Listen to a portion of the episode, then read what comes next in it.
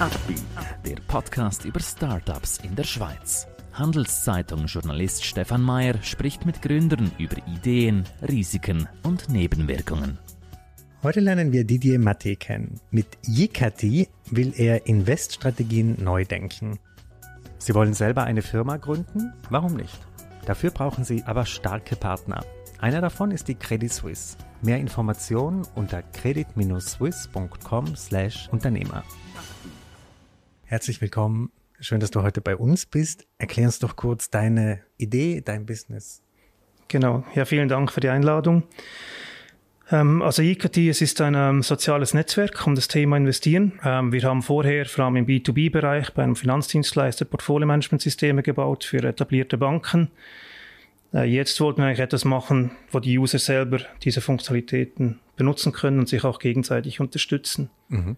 Das heißt, bei den Investmentstrategien oder Diskussionen über Aktien, was können die Nutzer da sozial machen sozusagen?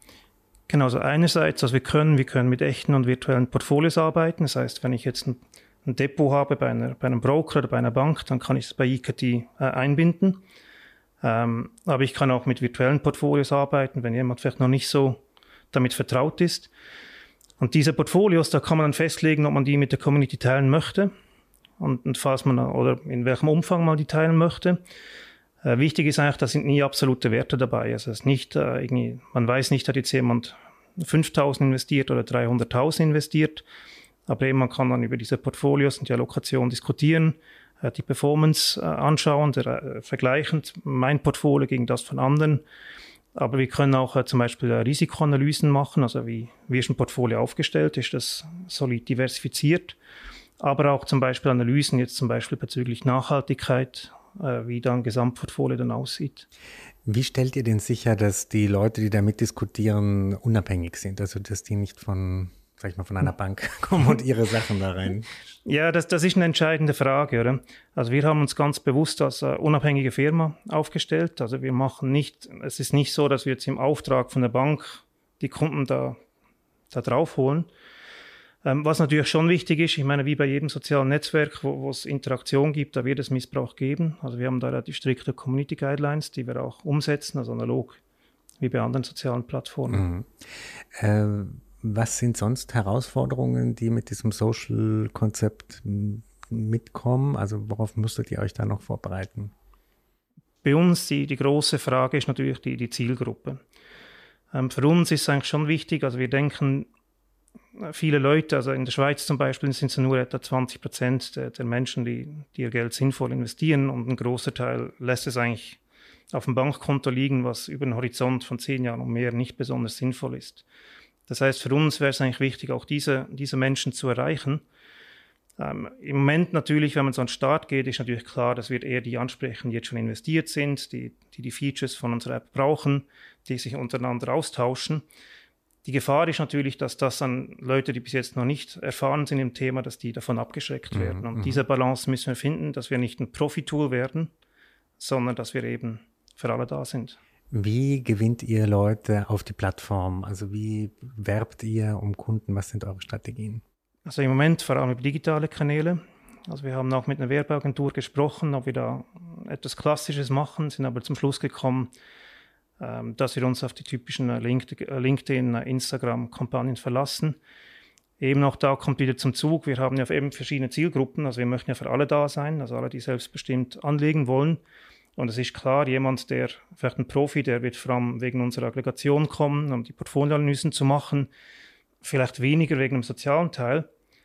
Und da müssen wir natürlich die anders ansprechen und einem anderen Nutzen ähm, überzeugen, als vielleicht Leute, die vielleicht entschieden haben, ich sollte was tun, ich will Informationen sammeln, ich will über das Investieren lernen, von anderen auch. Und die muss man halt auch anders ansprechen und, und ihnen die Angst vor dem Investieren nehmen. Mhm. Was sind denn Ziele, die ihr in diesem Jahr erreichen müsst, damit ihr on track bleibt? Also was sind eure Milestones, die ihr euch gesetzt habt?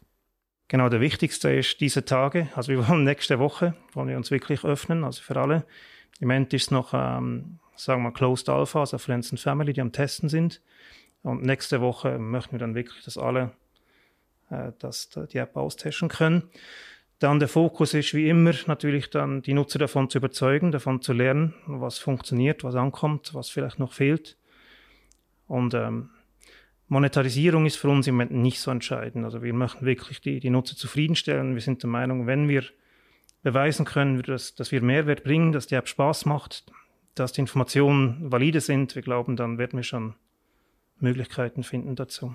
Mit welchem Gefühl blickst du dem jetzt entgegen, wenn ihr praktisch das Baby wirklich in die Welt setzt? Was sind deine Gedanken da? Hast du da eher Sorgen? Bist du eher Pessimist oder Optimist?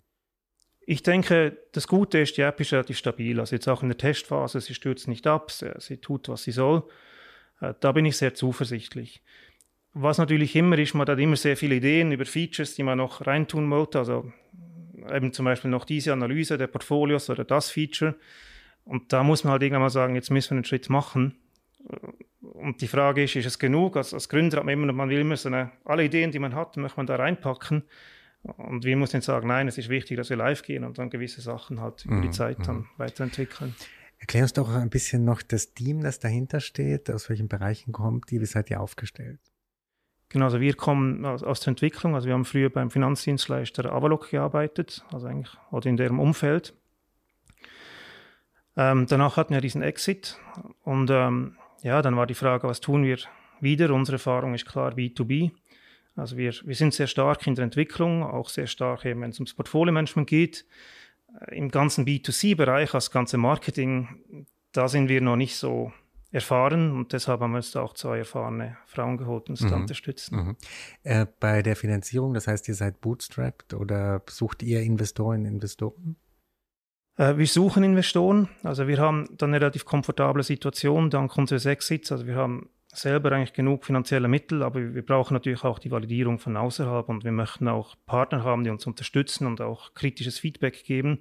Sonst ist natürlich immer die Gefahr, dass man sich da in eine Richtung bewegt, die vielleicht nicht sinnvoll ist. Und bei uns geht es weniger jetzt rein um das Finanzielle, sondern mehr halt, ja, die Leute davon zu überzeugen, dass das ein Bedürfnis ist. Mhm.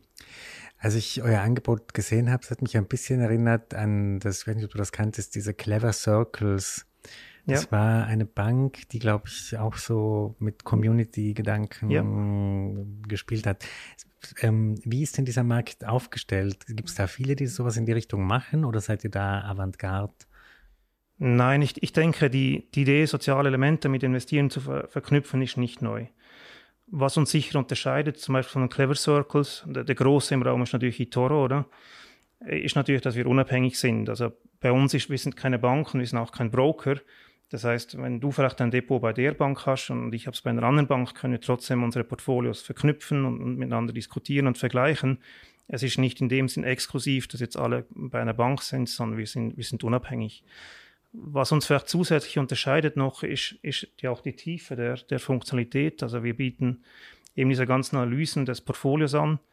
Ähm, die, die Instrumentensicht, also zum Beispiel für ETFs sieht man die ganzen Gebührenstrukturen, also wie teuer ist ein ETF auch Luxru. Und, und, das unterscheidet uns auch, denke mhm. ich.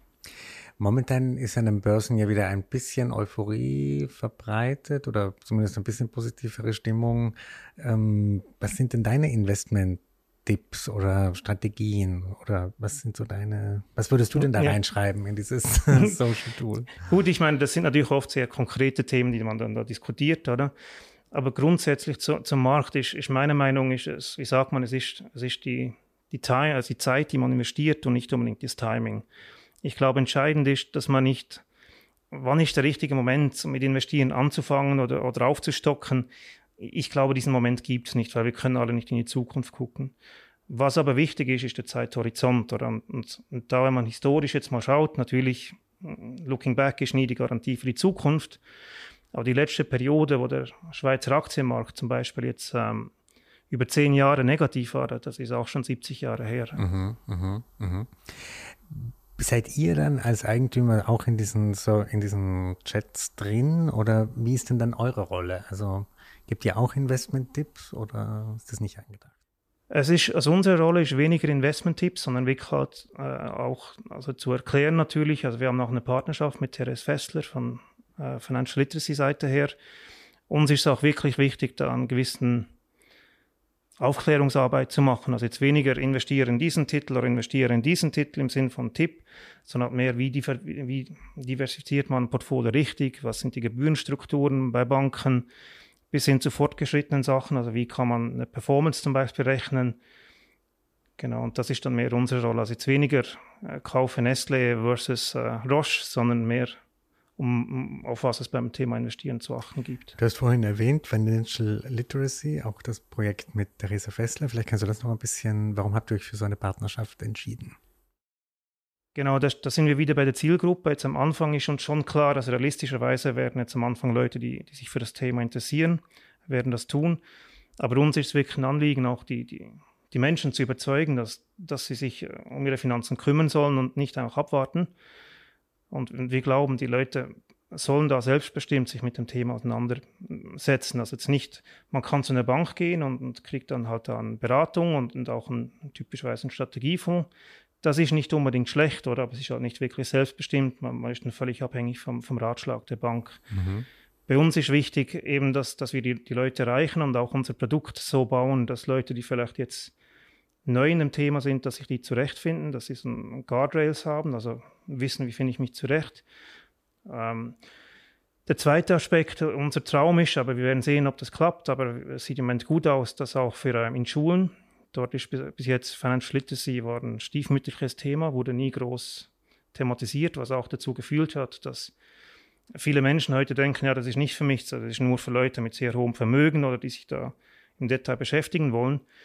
Und, das Ziel ist wirklich, dass das IKT, die, das Tool, auch in, in, zum Beispiel im Unterricht von Schulen verwendet wird. Und mhm. sie ist da sehr gut vernetzt und wir hoffen, dass wir auch da einen Mehrwert stiften können. Ja, ich glaube, das ist ein sehr wichtiges Thema. Es gibt ja auch ein paar Schul, äh, nicht Schulbücher, aber Bücher für Kinder zu dem Thema Finanzen. Und da gibt es auch ja. oft Skepsis, dass Leute sagen, nein, beschäftigt euch nicht damit. Aber ich glaube, das ist ein großer Fehler. Also wenn man da nicht früh genug anfängt. Ähm ja, absolut. Und ich denke, da, da, das kann man auch schon mit kleinem Einkommen und kleinem Vermögen sollte man das tun.